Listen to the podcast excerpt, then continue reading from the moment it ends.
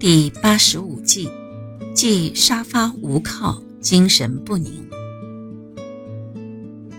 沙发一般会摆放在客厅当中，用来日常生活休息、会客或者是聊天，因此在住宅风水中占有一个非常重要的地位。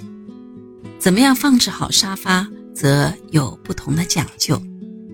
首先是套数的选择，沙发以形状来区分，有单人沙发、双人沙发、长形沙发、曲尺型沙发和圆形沙发等；以材料来区分，有皮质沙发、布质沙发、藤制沙发和传统的酸枝椅等等；以颜色和造型方面区分，那更是花样繁多。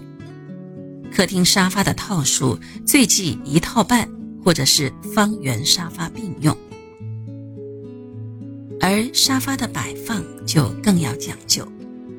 沙发宜摆放在住宅的吉方，传统上认为摆放在吉利的方位，一家老少皆可得其旺气；如果错摆在不吉的方位，一家老少均受其害，不得安宁。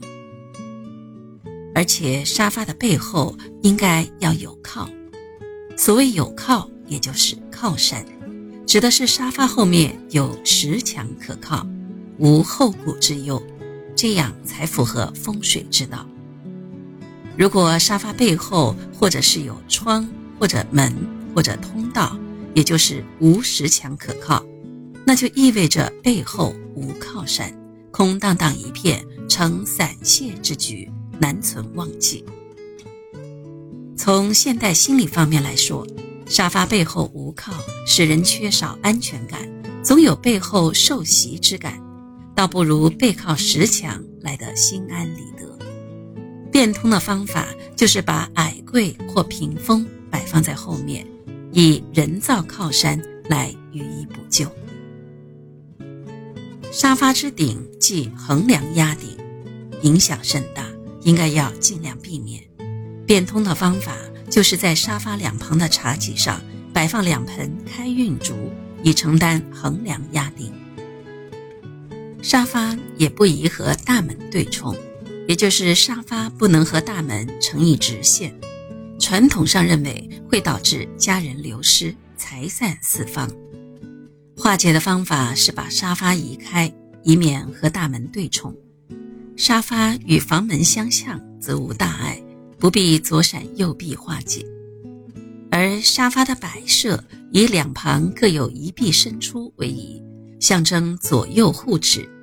如果没有左右臂护持，退而求其次，可以在去水位摆上另一个沙发，以形成聚水之局。这个也符合风水之道。而且沙发的顶上不宜有灯来直射，这样有违风水之道。沙发头顶有光直射，往往会导致主人情绪紧张、头晕目眩、坐卧不宁。化解的方法是把灯改设强力，这样就可以略微缓解。最后，沙发的背后呢，我们也不宜有镜子。在风水学上来说，镜子有反射的作用。因此不能够随便乱挂。如果是沙发的背后挂上一个大镜子，在旁人看的话，从镜中看到的是作者的后脑。